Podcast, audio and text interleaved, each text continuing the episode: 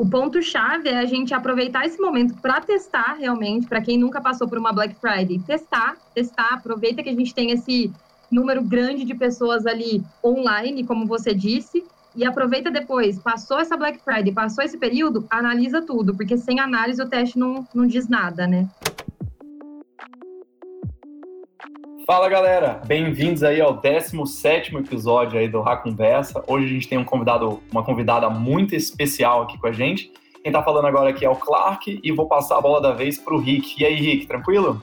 Fala, Clark, tudo bem? Mais um episódio essa semana aí pra gente, né? Acho que a gente não se aguenta mais, mas tudo bem. E para amenizar né, essa nossa conversa, a gente trouxe uma pessoa muito especial que já é conhecida aqui do podcast, né, que é a Isabela Martins. Ela já participou do, do, de um dos primeiros episódios lá atrás, no ano passado. A gente estava engatinhando com esse, com esse nosso humilde podcast. E agora ela volta para falar um pouquinho mais é, sobre marketing digital e dando sequência à nossa série de episódios sobre mídias pagas, sobre performance. Então, Isa, muito prazer, muito obrigado aí por, por aceitar nosso convite e bem-vinda aí à conversa novamente. E aí, pessoal? Eu sou a Isa, como já adiantaram, estou aqui pela segunda vez nesse podcast. Bom, hoje eu estou como head de mídias aqui dentro da Raccoon. Estou há três anos e meio dentro da Raccoon. Comecei minha história na Raccoon em 2018 como analista, atuei dois anos como coordenadora e hoje estou aqui nesse desafio de ser head. E tô indo pra minha quarta Black Friday, acho que é uma informação bacana aí. E da última vez que você estava aqui, Isa, a gente falou um pouquinho, a gente não, né? Mas você e o Túlio falou bastante do Facebook e como que a gente usa o Face em estratégias de performance, né? Então, pra gente só não cair de novo no repeteco, Queria te perguntar um pouquinho do que, que você acha que vai ser da Black Friday desse ano, olhando para Facebook, né? Porque aí para os ouvintes, né, galera, vale a pena dar uma reescutada naquele episódio para pegarem as estratégias e a gente dá uma atualizada e depois a gente começa a perguntar algumas coisas mais específicas para Isa. Que tal, Isa? Consegue recapitular um pouquinho as expectativas para esse ano? Boa, vamos lá. Vamos começar um pouco de cenário, né? Cenário de mercado. Quando a gente olha ali para 2020, a gente estava num cenário super incerto, meio uma pandemia. A gente estava numa crise financeira assustadora, a taxa de desemprego ali batendo 14,6% em setembro. A gente não sabia muito o que era ali da compra né, desses consumidores, do poder de compra desses consumidores. E ainda tinha o fator de que muitos desses consumidores estavam com medo de sair gastando sem pensar né, visto o cenário que a gente estava. Do outro lado, a gente teve uma mudança no comportamento do consumidor, no comportamento de compra desse consumidor. Como a gente estava ali obrigado a ficar em casa, seja pela quarentena ou seja pelo medo do vírus, isso impulsionou muitas vendas online. As pessoas elas passaram a fazer, por exemplo, compra de supermercado pelo celular, que era uma coisa pouco vista antes. E aí, quando a gente olha para as pesquisas do anterior, além do aumento na frequência de compras online, a gente teve que 7 milhões de pessoas fizeram a sua primeira compra online no primeiro semestre de 2020. Então, a gente tinha esse cenário, isso para esperar ali da Black Friday do ano passado. E aí passou a Black Friday, olhando um pouco ali sobre os dados, né?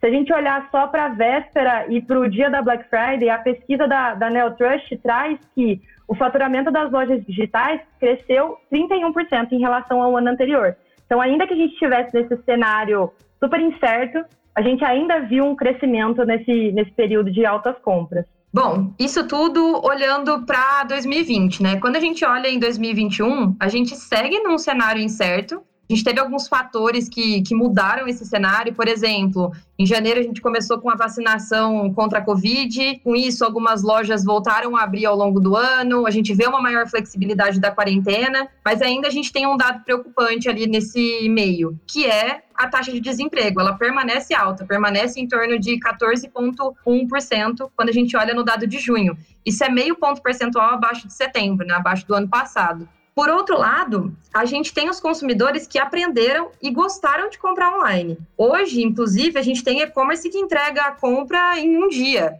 né, em algumas regiões. E aí, se eu tenho essa agilidade na entrega, por que, que eu preciso sair de casa para comprar, não é mesmo? E eu acredito até que esse pode ser um fator de exigência em novembro. Os consumidores eles foram acostumados a ter suas compras com rapidez na entrega. E aí, além de qualidade e preço, os, esses outros fatores entram na decisão de compra do usuário, que é a entrega rápida e barata. Mesmo a gente sabendo que essa equação nem sempre é possível. Isso é, é interessante a gente ver, né, Isa? Legal você trazer esses dados, porque a gente até falou em outros episódios aqui a gente chegou num nível que não dá para voltar para trás, né? A gente colocou muitas pessoas aí que nunca tiveram essa experiência para comprar online, evoluímos muito, né, de modo geral, no e-commerce brasileiro como um todo, evoluiu muito em termos de experiência, de logística, de tudo isso. Óbvio, temos aí exceções e temos aí problemas ainda, mas não tem como voltar para trás, né? Então é, é, algo que a gente vai ver evoluindo cada vez mais, numa velocidade cada vez maior. Né? Eu acho até que a gente pode colocar aqui que esse seria o novo normal, né? Provavelmente, Isa. Tem um, um, segundo fator também, dependendo de onde, né, da localidade, de onde as pessoas estão, cidades, estados, tem uma certa reabertura também das lojas, né?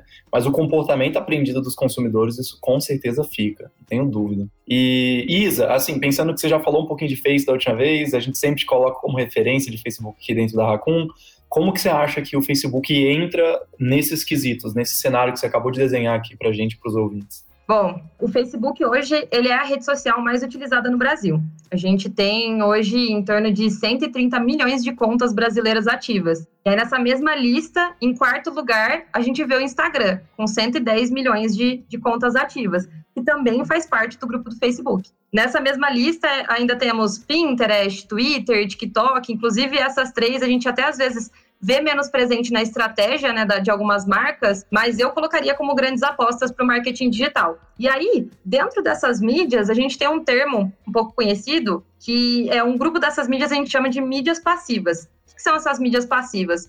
São aquelas mídias que a gente consegue entregar para o usuário uma informação sem que ele tenha interagido com a gente num, num período anterior. E aí, por que, que a gente já não aproveita a característica dessa mídia para apresentar para os nossos clientes, para os nossos usuários, a nossa marca? Ou até mesmo apresentar um benefício, uma oportunidade que dificilmente esses usuários teriam por outros canais. Então, o que eu até já incluiria aqui como uma estratégia, pensando nessa, principalmente nessas mídias passivas, que é Facebook, Instagram, seria trazer a força dessas mídias também ali para as duas primeiras etapas do funil. Então, para o awareness, fazendo uma campanha ali de alcance, de reconhecimento de marca, ou até mesmo numa etapa de consideração, pré-Black Friday, fazendo uma captação de leads, uma campanha de instalação e alimentando essas bases de usuário para esse período forte, ou ainda mais, né, uma campanha de, de consideração que ela está quase com o pezinho ali na, na etapa de conversão, que seria o que o Facebook chama de DABA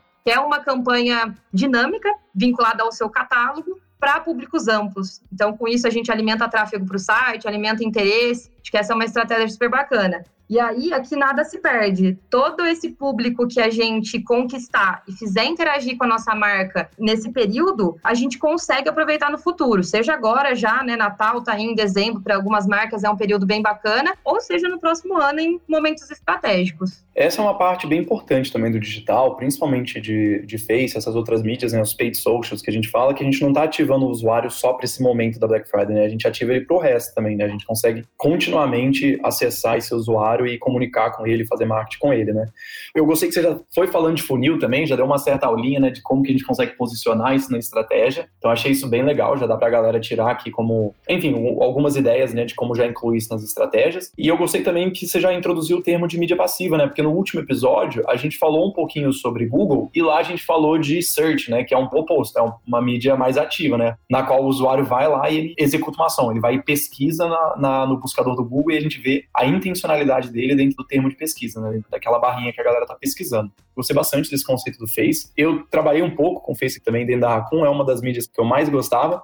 Confesso que eu ainda não tô, não, não peguei as mídias novas, não. Eu ainda não consegui entrar no TikTok, sou meio, acho que eu sou meio idoso para isso, TikTok e Pinterest. Mas já já eu acostumo né, Rick? É, a gente, como diz a nossa produção aqui, a gente já tá nos boomers, né? Então, quem sabe mais para frente tem alguma pessoa mais nova para ensinar a gente.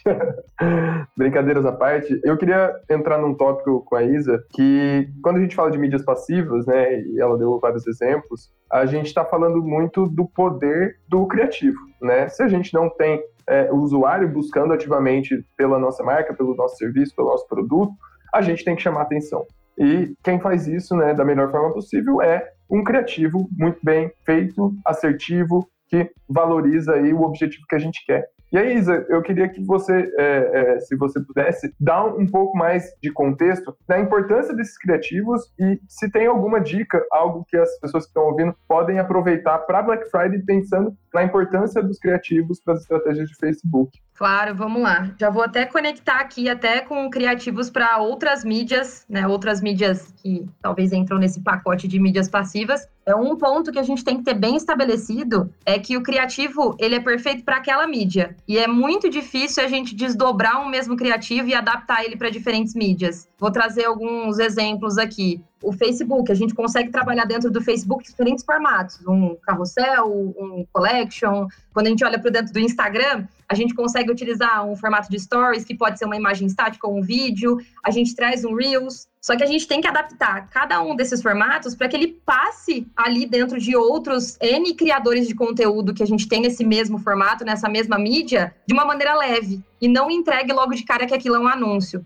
Vamos trazer a realidade aqui para o TikTok. O TikTok é uma mídia de compartilhamento de vídeo. As pessoas compartilham ali conteúdo, seja conteúdo engraçado, conteúdo de um bichinho, é uma mágica, uma dancinha. Se você traz a sua marca ali para dentro do TikTok colocando simplesmente um vídeo anunciando um produto seu com desconto, será que isso vai ser atrativo para aquele público? Talvez aquele público não está interessado em ver exatamente aquilo, ou talvez essa não seja a mídia para você inserir logo de cara um criativo de uma promoção, de um produto. Talvez seja legal você utilizar essa mídia para um outro momento da, da sua estratégia, um momento mais ali da etapa de reconhecimento, apresentar a sua marca para aqueles usuários. Então, acho que o ponto forte dessa conversa seria entender qual tipo de criativo a gente precisa trabalhar em cada formato e em cada mídia e encaixar sua marca nesse modelo. E não tentar desdobrar um formato que você já tem para uma mídia específica e entregar ele em todas as mídias. Talvez isso não vai te trazer o melhor resultado.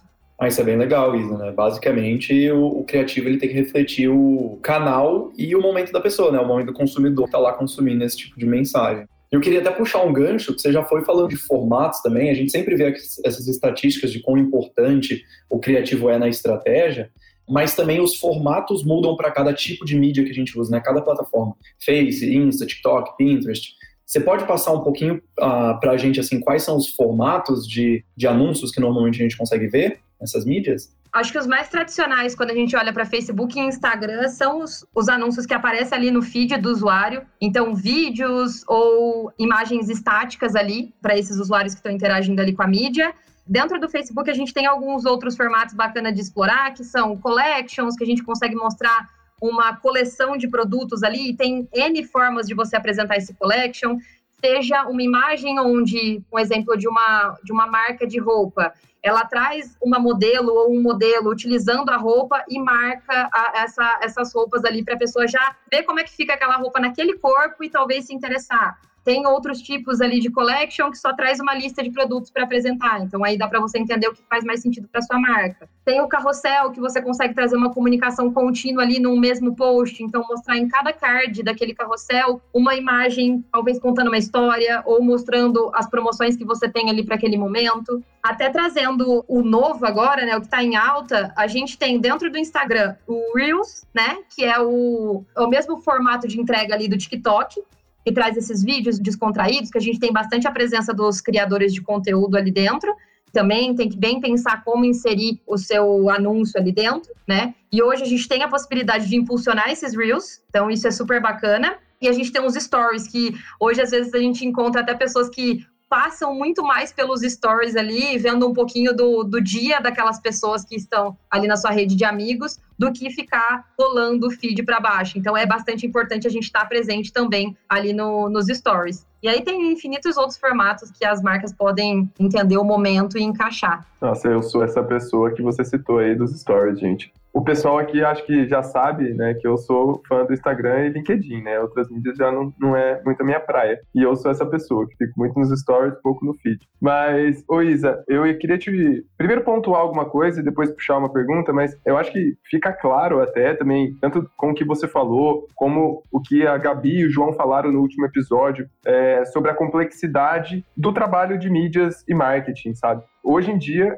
tem tanto formato, tanto objetivo, tantas possibilidades que né, o nosso trabalho, o seu trabalho, está cada vez mais difícil, está né, tá cada vez mais complexo. Mas isso é algo positivo, principalmente para o usuário, né? Porque tem muitas possibilidades e todas elas seguem muito a jornada, o momento da, dessas pessoas. E aí, pensando em tudo isso, né, em, em, diferentes etapas da jornada, em diferentes objetivos que a gente pode atingir, principalmente com o Facebook Ads, que é o assunto aqui da nossa conversa. Quando a gente chega nesse momento de Black Friday, que é algo extremamente importante para a maioria dos varejistas, né, praticamente todos os varejistas, por onde começar a montar essa estratégia? Assim? O que são os primeiros passos que a gente tem que se preocupar e, e começar a planejar para montar essa estratégia, pensando em Facebook, pensando em toda essa complexidade hoje que a plataforma nos fornece? Bom, eu sempre coloco que para a gente começar a estruturar uma estratégia de Black Friday, um planejamento estratégico, a gente precisa responder algumas perguntas, trazer alguns exemplos aqui. Quanto de, de espaço eu tenho para explorar essa determinada mídia que eu selecionei para minha estratégia dentro da Black Friday? O meu objetivo, por exemplo, com o Facebook, vai ser o resultado last click ou eu vou utilizar essa mídia como uma mídia de assistência? Por onde eu vou acompanhar o resultado? Eu vou acompanhar ele através da própria plataforma ou eu vou utilizar uma, uma ferramenta de mensuração, por exemplo, o GA. Cada uma dessas respostas vai direcionar para um caminho diferente de estratégia. Então, vou trazer o exemplo de uma resposta de uma delas. Se eu decido utilizar o Facebook como uma mídia de assistência, eu tenho que deixar um pouquinho de lado o ROI, last click, receita e olhar o quanto essa mídia está agregando em talvez tráfego, sessão, o quanto ele está alimentando as listas de remarketing que eu uso em outras mídias, né? Em outras etapas. Então, esse já é uma mudança ali na, no caminho, tá? E aí, além disso, a gente sabe que a Black Friday, ela é um período onde muitas pessoas estão disputando um espaço ali no olhar desse usuário, né? Desse, talvez, consumidor. E isso resulta em um inflacionamento da mídia. No caso de Facebook, a gente é cobrado por impressões. Então, a métrica que a gente tem que ficar bem atento é o CPM. E até incluir formas de contornar esse inflacionamento dentro da nossa estratégia. Para isso, é bem importante que a gente tenha em mente o conceito do leilão dentro do Facebook. Então, só recapitulando, o, o que, que é o leilão no Facebook? Ele é uma fórmula ele conecta o lance ou o orçamento, no caso de uma campanha que tem lance automático, a taxa de ação estimada, que é o quanto eu estou atingindo o público certo para aquele objetivo de campanha, e a qualidade do meu anúncio, o quanto esse anúncio está bem disposto, não está com informação oculta ali que pode afetar a decisão desse meu usuário. Acho que vale a pena relembrar também, né, Isa, para os ouvintes, talvez tenha uma galera aqui que está escutando a gente que não está tão versada no, em marketing digital, em mídias pagas, né, a parte de performance. Então, só dando um toque aí, galera, é muito comum e esperado, na verdade, o inflacionamento durante a época de Black Friday, né? É um pouquinho mais complexo, mas basicamente é oferta e demanda, sabe? Vão ter muitos publicitários, muitos anunciantes comprando espaço visual nessa plataforma, né? Comprando anúncio, querendo que o anúncio apareça. Então, como tem muita gente colocando seus anúncios no ar, acaba ficando mais caro, né? Então, obviamente tem alguns macetes pra gente dar um jeito ou outro, que é o que a Isa vai falar daqui um pouquinho pra gente, mas só para relembrando que isso é um fenômeno bem normal de épocas, assim, né? Épocas de altas intensidades. Então entra Black Friday, entra Natal, entra coisas assim. Ótima colocação. Inclusive, até alguns meios para a gente contornar esse inflacionamento da mídia é, vamos lá, um exemplo. A gente pensar em objetivos cuja probabilidade de ação ela é mais alta para que meu lance não precise ser tão alto. Por exemplo, se eu tenho um público muito qualificado, uma probabilidade altíssima de comprar no meu site, tem sentido eu utilizar uma campanha de tráfego com esse público? Ou até sendo mais agressivo, tem sentido eu utilizar uma campanha de alcance com esse público? Talvez não. Outro ponto. Quanto maior é o nosso público, mais barato é o custo no Facebook. Isso é regra, né? Isso aí é explicado porque, ao reduzir a minha segmentação, o meu público, eu também reduzo as opções de alcance e leilões que o Facebook participa. Então, será que nesse período não vale a gente reduzir as exclusões dos nossos públicos importantes de remarketing, até pensando na recompra alta desse período? Ou então explorar públicos amplos que, por mais que a qualificação deles seja menor, eles podem ter um custo tão baixo que sai compensando no final. E aí é lógico, né? A chave aqui, a cereja do bolo, ter anúncios atrativos e alinhados com o meu público e com a mídia que eu estou utilizando nesse momento da estratégia. Mas assim, trazendo um ponto geral aqui para Facebook, a gente sempre vai estar tá, é, num questionamento entre custo e qualificação. E praticamente todas as nossas decisões elas vão estar pautadas nesses dois pontos. Então, um exemplo básico aqui: será que quebrar o público de remarketing dos últimos sete dias faz sentido? Por ser menor, ele vai ter um custo mais alto. Mas será que a qualificação dele não compensa no fim das contas? Ah, isso é bem legal, Isa. Então, tentando dar uns passos para trás, né, recapitulando assim, se a sua estratégia é um pouco mais de enfim, consolidar uma marca, talvez lançar um produto. A ideia é talvez deixar o público mais amplo para que você consiga baixar o, o CPM, né? O custo por mil impressões, né? O quanto que você está alcançando a galera e ao mesmo tempo que você dá uma especificada nos públicos mais quentes, né, com alta probabilidade de conversão. Então, para esses, vocês dão uma, uma certa segmentada a mais, né, vocês dão uma contornada melhor nesse público, deixa ele mais qualificado e empurra ele mais para baixo do funil. Não falando de alcance, talvez, para um público muito qualificado, mas sim conversão, em compra, em recompra, né.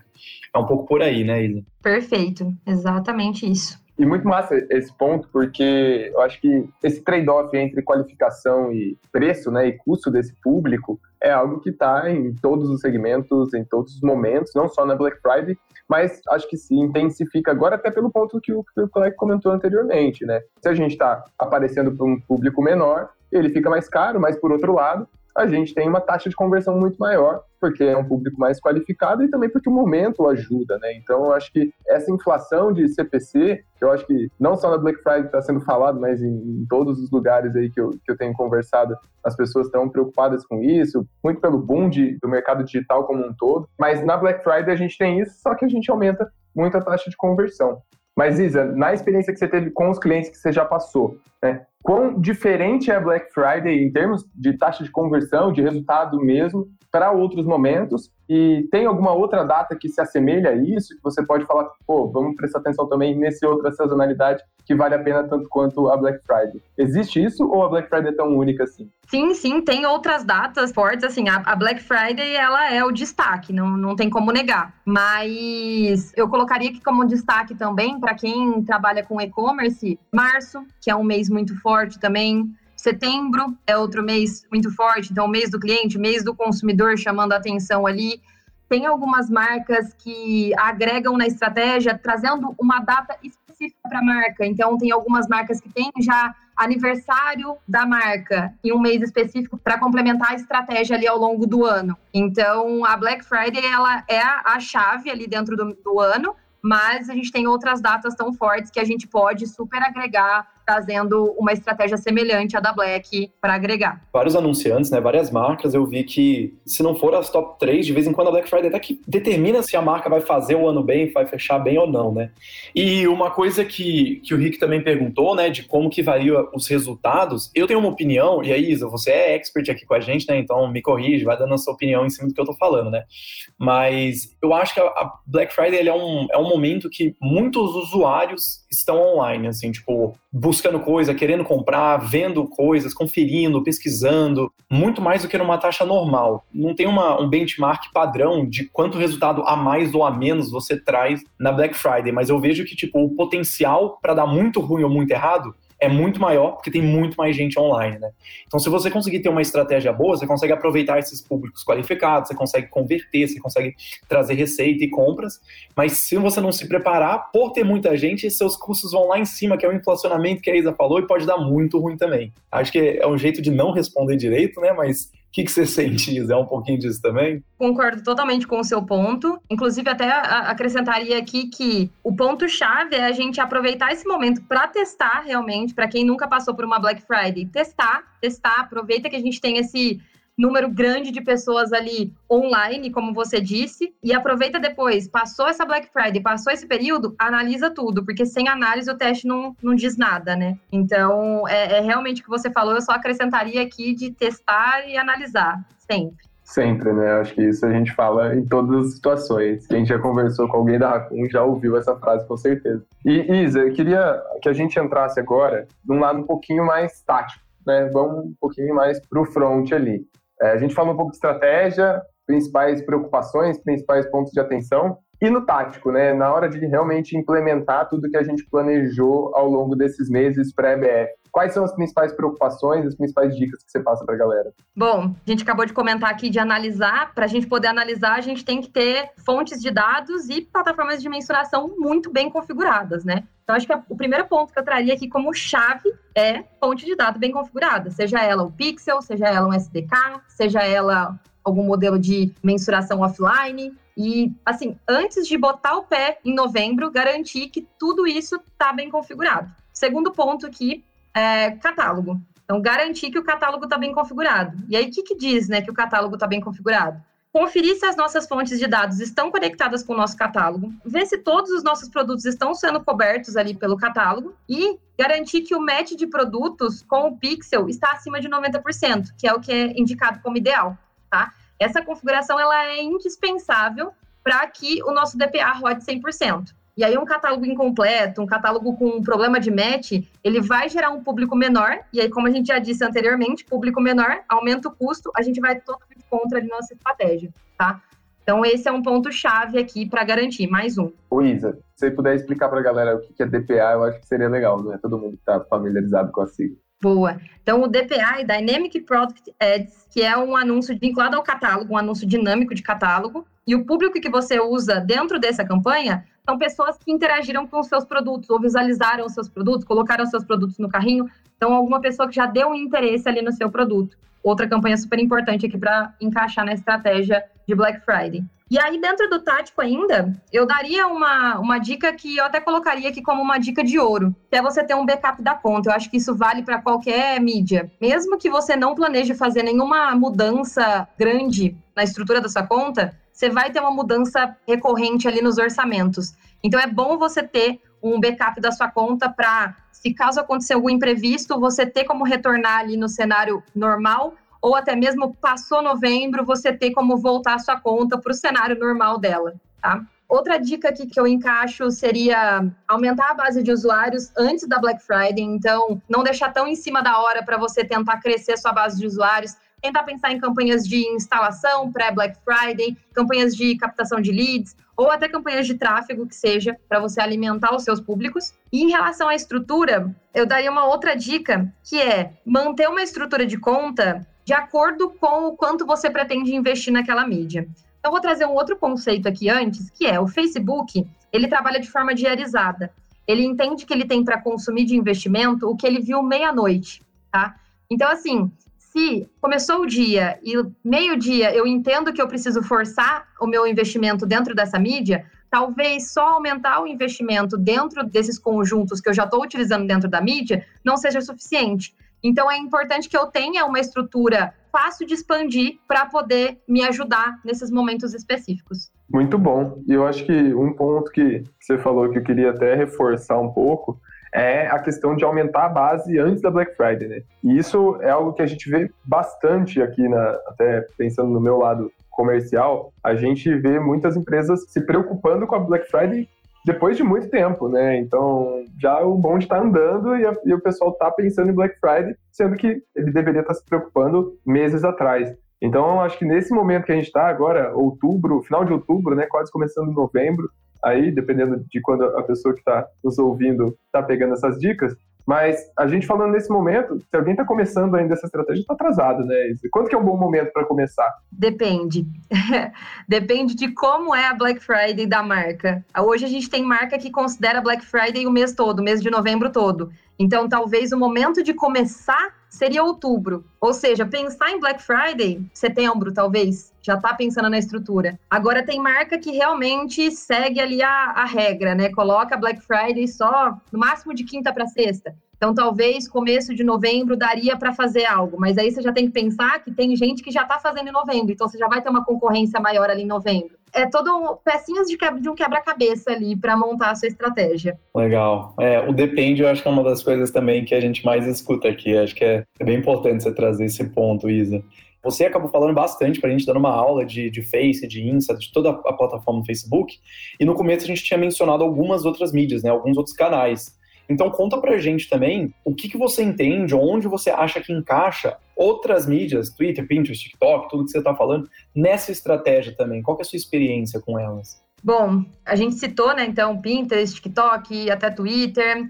Eu vejo que, principalmente nesses dois últimos anos, ah, algumas mídias ganharam relevância dentro do marketing digital. Eu traria aqui, então, o Pinterest e o TikTok, que a gente comentou um pouquinho antes, Acrescento o Twitter nessa lista, mesmo que o Twitter já esteja um pouco presente na estratégia de algumas outras marcas. E essas mídias, assim como o Facebook, elas são excelentes para trabalhar a apresentação da marca para usuários relevantes. Vou trazer aqui alguns exemplos, né? Então, o Twitter é uma excelente mídia para trabalhar conteúdo de marca. Tá? Então, fazer um branded content aqui. E além disso, é uma mídia super bacana para a gente tirar insights, porque os usuários de Twitter compartilham praticamente tudo lá dentro. Então, é muito bom a gente saber o que está acontecendo para lá e tentar agregar isso na estratégia de comunicação da nossa marca. Já o Pinterest, uma das chaves para o sucesso é o criativo, como a gente estava comentando um pouco antes. O Pinterest ele é uma rede social de compartilhamento de fotos e os usuários eles podem criar pastas e guardar fotos de determinado tema de outras pessoas que outras pessoas compartilharam. E as pessoas elas utilizam essa rede social para inspiração. Às vezes, quando elas querem mudar a cara de um ambiente, procurar a combinação perfeita de um look, ou até mesmo pensar em como dispor uma mesa para um jantar especial. E as fotos, no geral, elas são bem bonitas. Ou seja, a gente precisa de criativo, de um criativo que passe naturalmente na timeline do usuário e chame a atenção sem entregar que aquilo é um anúncio, tá? E aí, por fim, a rede social que eu daria um destaque especial aqui é o TikTok. Eu acho assim que a estratégia perfeita para o marketing é você surfar na onda do momento. O TikTok ele bombou no Brasil entre 2020 e 2021.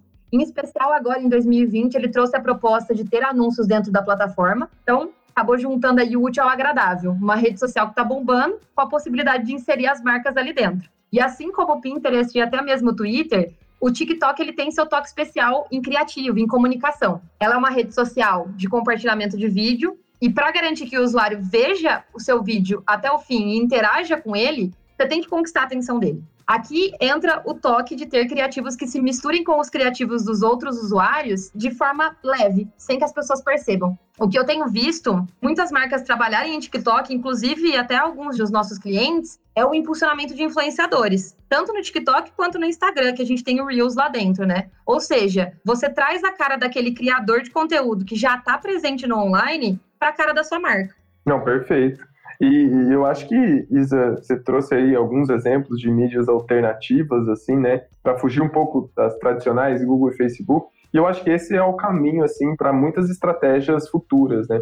Quando a gente vê que canais acabam ficando mais superlotados e com isso inflacionados, cabe aí, né, a quem está cuidando do marketing dessa companhia, seja com agência, com um time interno, uma in-house, enfim, da forma que for, cabe a essa equipe sair fora da caixa, né, e pensar em possibilidades de de outros canais, outras mídias que compõem todo esse mix ali para realmente mudar a percepção, vender mais produtos e, e, assim por diante, seja qual for o, o, objetivo daquela companhia. Então, acho que realmente olhar para novos canais, outras formas de atrair a atenção das pessoas, né, que é o ativo principal aí que as marcas estão brigando com unhas e dentes, faz total sentido a gente estar tá olhando para todo esse ecossistema. Bom, ia puxar algumas dicas finais aí, você não precisa se, se prender aí a, a Facebook, a, a, a, mídias específicas, mas o que, que você dá de dica aí pra galera que tá é, já imersa nesse mundo de Black Friday? Acho que a primeira dica que eu vou trazer aqui, a gente já até comentou um pouquinho antes, então vai ser uma ênfase aqui do quanto eu gosto e apoio ela,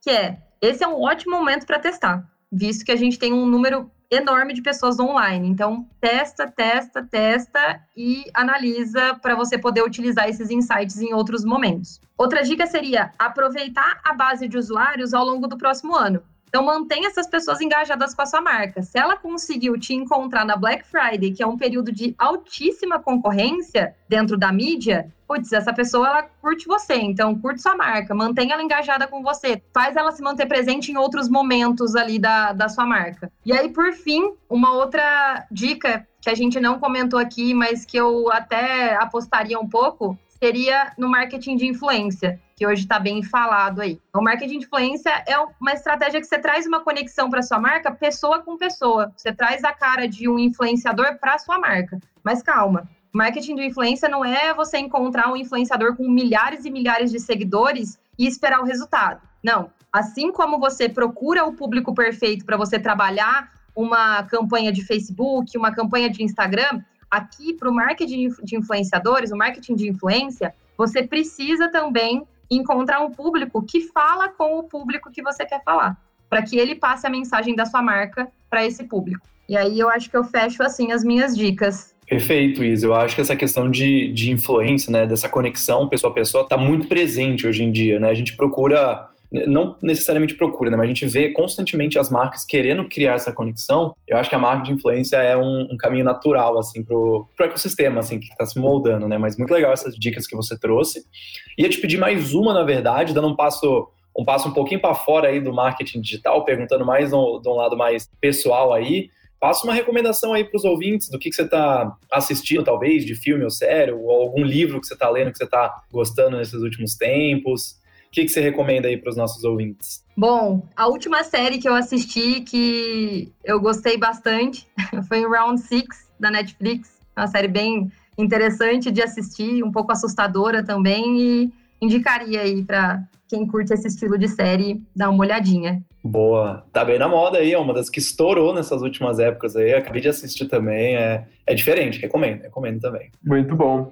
Isa, queria agradecer muito aí a presença, mais uma vez, sua aqui no nosso podcast. Já tá virando do clube aqui do podcast, né? Carteirinha registrada. Mas brigadão mesmo, acho que a gente está aí vindo para mais uma Black Friday e você, com toda a sua experiência, com certeza vai ajudar muito aí a Raccoon e os nossos clientes. Brigadão! Eu que agradeço pela oportunidade e desejo uma boa Black Friday para todo mundo que está nos ouvindo. Bom, pessoal, e aí, então, ficamos por aqui. Fiquem espertos aí para mais episódios que a gente já está no forno aí, que a gente está gravando essa semana. E também queria só pontuar que hoje, né, a gente está gravando aí no dia 21 de outubro, é o dia do podcast, então parabéns aí pra gente, toda a produção aqui do, do marketing da Raccoon, Clark, meu parceiro, host, é um dia especial aí pra gente. Valeu, pessoal. Até a próxima. Abraço. Valeu, pessoal. Até mais.